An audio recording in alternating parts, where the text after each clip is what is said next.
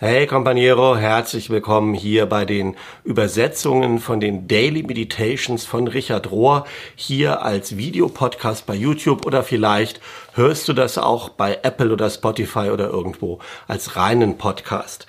Wir sind jetzt in der Woche vom 26. April bis zum 2. Mai und das Thema ist da überschrieben mit Liminal Space, was so viel heißt wie Schwellenraum oder Schwellenzeit.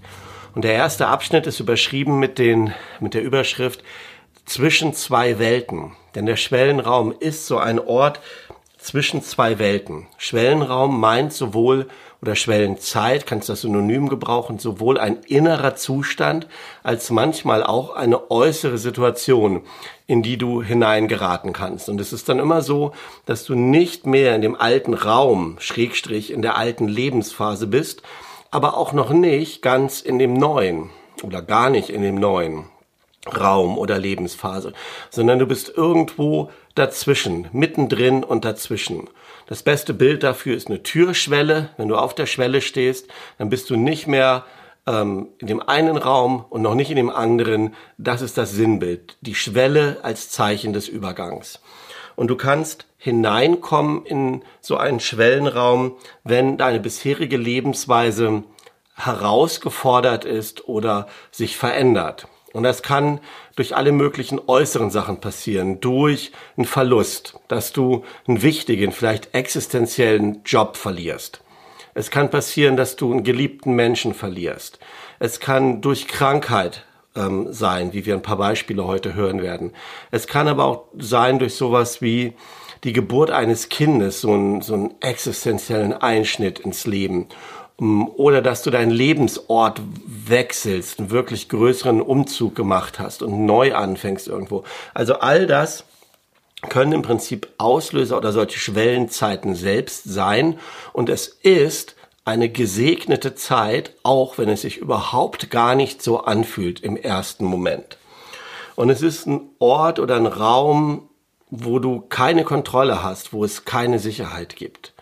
Und Richard sagt, gerade diese Zeit im Moment mit dieser globalen Pandemie ist sowas wie eine ähm, kulturelle, wie nennt er das, eine kollektive, eine große kollektiver Schwellenraum die Verletzlichkeit und Offenheit, die der Schwellenraum bewirkt, die, die macht, dass Veränderung erst möglich ist. Wir werden im Schwellenraum zu sowas wie einem unbeschriebenen Blatt, das darauf wartet, dass es mit neuen Worten gefüllt wird.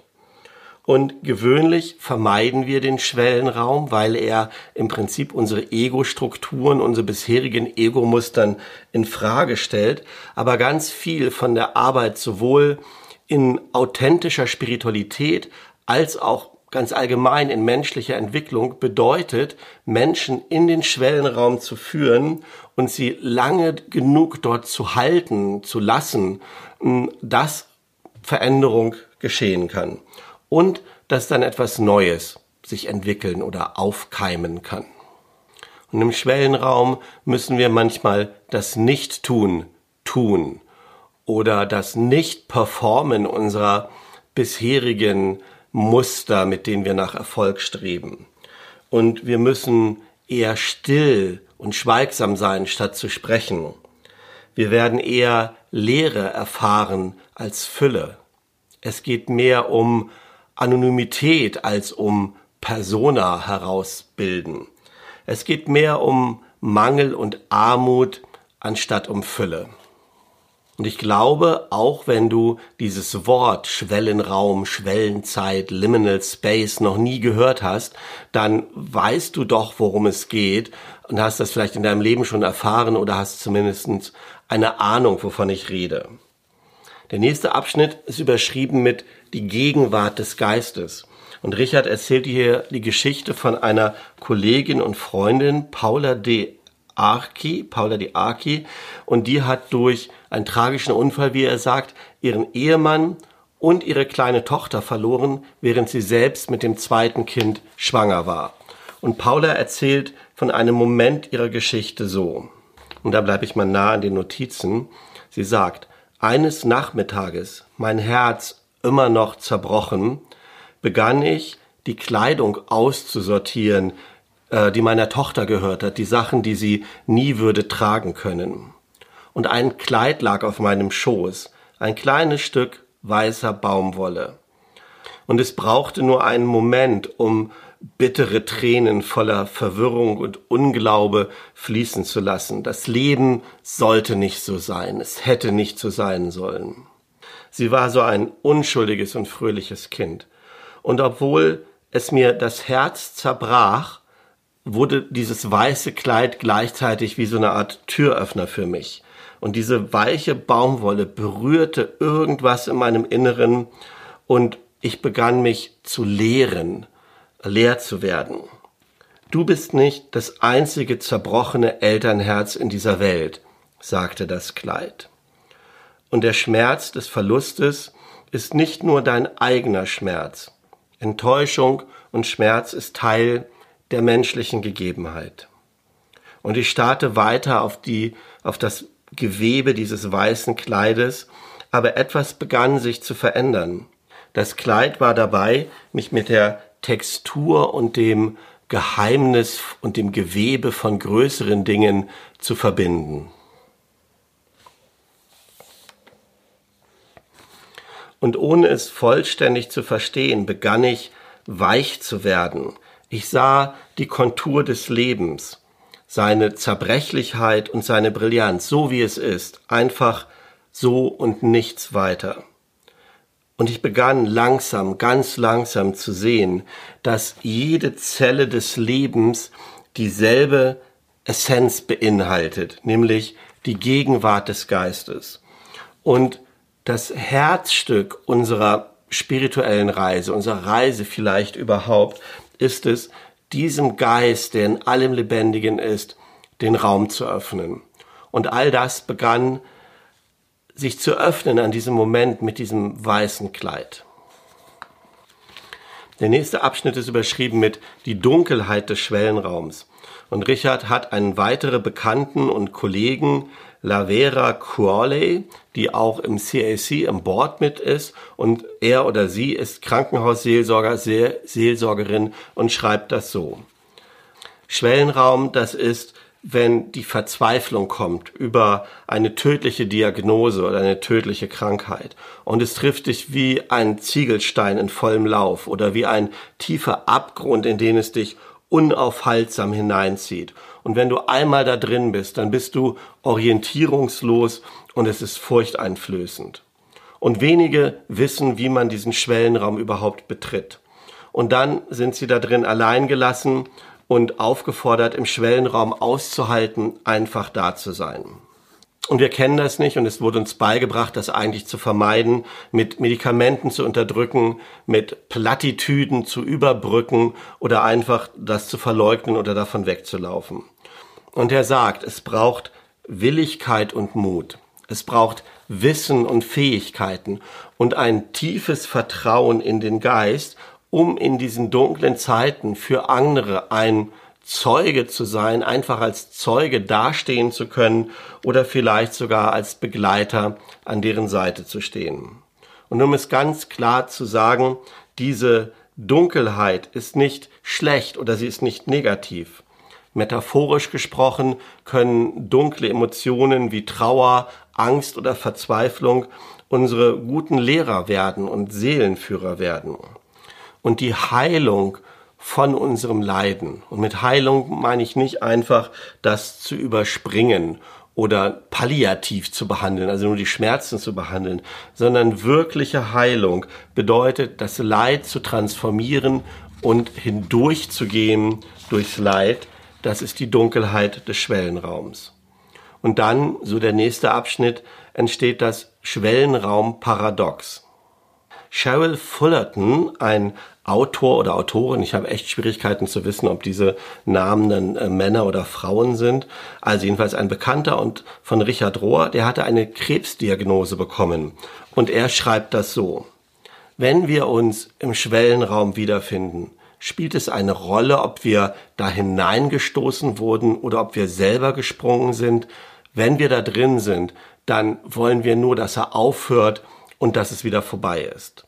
Aber was wäre, sagt er, wenn wir den Schwellenraum nicht als ähm, einen unbequemen Ort erfahren würden, den es zu vermeiden gilt, sondern als einen Ort oder einen Zustand von Kreativität, von ähm, von Transformation und Wahl, von Dekonstruktion und Konstruktion oder Neukonstruktion, wenn wir diesen Ort oder diesen Zustand erfahren würden, dass das ein, ein Ort, ein Zustand, ein Reich des Heiligen Geistes, unseres Trösters, wie die Bibel sagt, ist und nicht eines Wunderheilers, der uns herausführt aus dieser Dunkelheit und uns an den Haaren herauszieht, sondern der uns in dieser Zeit tröstet und der uns ermutigt, in dieser Zeit unsere Furcht und unsere Verzweiflung abzulegen und auszuhalten. Dann würde dieser Ort vielleicht anders werden. Und er sagt, eine der Transformationen, die ich im Schwellenraum durch meine Krebsbehandlung erfahren habe, war die Erkenntnis meiner eigenen Verletzlichkeit. Ich habe in dieser Zeit anderen erlaubt, mich so zu sehen, wie ich bin, in dieser Verletzlichkeit. Und zwar nicht nur mein zerbrochenes und zerfressenes Gesicht, sondern auch mein Schmerz, meine Sorge, meine Enttäuschung, ganz genauso wie meine Dankbarkeit, meine Resilienz, meine Freude und meine Genesung. Ich habe sie alles sehen lassen. Und der letzte Abschnitt ist überschrieben mit Wiederverbindung mit dem Unbewussten. Und Richard führt auch hier verschiedene Autoren, die er kennt, aus über das keltische Christentum und die Idee, die dort, die es dort gibt, über die gepaarten Gegensätze. Und dort steht dann, wissen wir, dass in jedem von uns die unbeschreibliche Schönheit des Heiligen ist. Wissen wir, dass wir diese Heiligkeit in uns selber und aneinander und in allem, was da ist, würdigen können. Und der Ökotheologe Thomas Berry, der schreibt, das Universum ist so erstaunlich verbunden. Alles ist miteinander verbunden. Es ist, als ob jemand das ins Dasein geträumt hätte. Und was wir heute in dieser Krise mit all den, nicht nur die Corona-Krise, auch die ganze Umweltkrise, die Wirtschaftskrise, die kulturellen Krisen, alles, was wir haben, wir, wir müssen vorwärts träumen. Wir müssten uns wieder auf eine neue Vision hinträumen können. Und Richard kommt am Schluss auf die Rolle von Ritualen zu sprechen. Und er sagt, wahre, tiefe Rituale kreieren einen Schwellenraum. Es braucht oder es ist gut für ähm, Schwellenraumerfahrungen, wenn du ein gewisses Maß an Erfahrung, Begleitung, Reframing bekommst. Ohne das ist es schwierig zu begreifen, was da passiert. Dieses, diese Notwendigkeit von Ebbe und Flut des Lebens, diese Notwendigkeit von Aufstieg und Abstieg, diese Notwendigkeit von dass wir unsere Tränen genauso umarmen müssen wie unsere Triumphe. Und all das wird auch durch oder kann auch durch Rituale vermittelt werden. Aber, sagt er, traurigerweise haben die meisten christlichen Kirchen überwiegend versäumt, vielleicht sogar verlernt, einen Schwellenraum zu schaffen durch heilige Rituale. Vielleicht ist das auch der Grund, warum so viele Menschen die Kirche verlassen, weil sie das nicht mehr finden. Und vielleicht ist es dadurch sogar so, dass die Kirche selbst in einen Schwellenraum angekommen ist, wo sie Transformation ähm, erfahren könnte. Und keiner von uns hat eine Kristallkugel, die die Zukunft voraussagen kann. Wir wissen nicht, was vor uns liegt. Nicht im persönlichen Leben und auch nicht in diesem Moment der Menschheitsgeschichte. Aber wir sind zur Beziehung gerufen. Wir sind in Beziehung gerufen mit unserem Schöpfer und untereinander mit allem, was lebt und da ist. Und in diesem Schwellenraum, durch den Schwellenraum, können wir erahnen diese Einladung zur Einheit mit Gott, zur göttlichen Einheit, die Erkenntnis des radikalen Einsseins und all diese Freude können wir dort erahnen, die darin besteht, einfach geboren zu sein. So, das waren die Betrachtungen über den Schwellenraum. Das ist ja ein Thema, das Richard schon ganz lange verfolgt, das in alles hineingeflochten ist. Und gerade diejenigen von euch, die zum Beispiel an der äh, Initiation für Männer ähm, dem Males Rite of Passage, den männlichen Passage-Übergangsriten teilgenommen haben, die wissen, dass das so ein Ritual ist, das dich in den Schwellenraum, in die Transformation führt, wo für viele, viele, viele Männer, die ich getroffen habe, mich selbst eingeschlossen, wirklich das ein Ort und eine Zeit der Transformation war. Und am Ende hier gibt es keine Meditation, es gibt keine Praxis, es gibt in Anführungsstrichen nur einen Hinweis, dass das non-duale Sehen uns hilft, in diesem Schwellenraum, in dieser Schwellenzeit gut klarzukommen, dass wir nicht in entweder oder Kategorien denken, sondern in sowohl als auch, dass wir die Gegensätze aushalten können. Ähm, es gibt hier auch gar keine Anleitung oder praktische Übung, sondern nur die Einladung, das Ausprobieren, sich darauf einzulassen.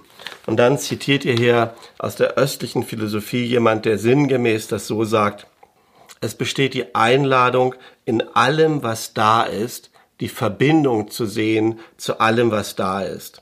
In jeder Mahlzeit, die vor dir steht, kannst du die Unterstützung des ganzen Universums erfahren. Und von daher ist dies vielleicht keine Übung, für die du dich zehn Minuten hinsetzt, sondern ein Einüben von Achtsamkeit, von Non-Dualität zu sehen, dass in all dem Schrecklichen und Anstrengenden, was gerade passiert, auch der Keim von dem Neuen liegt. Klingt platt, aber trotzdem das, glaube ich, existenziell zu erfahren, ja, das ist wirklich eine Herausforderung und ein großer Schritt.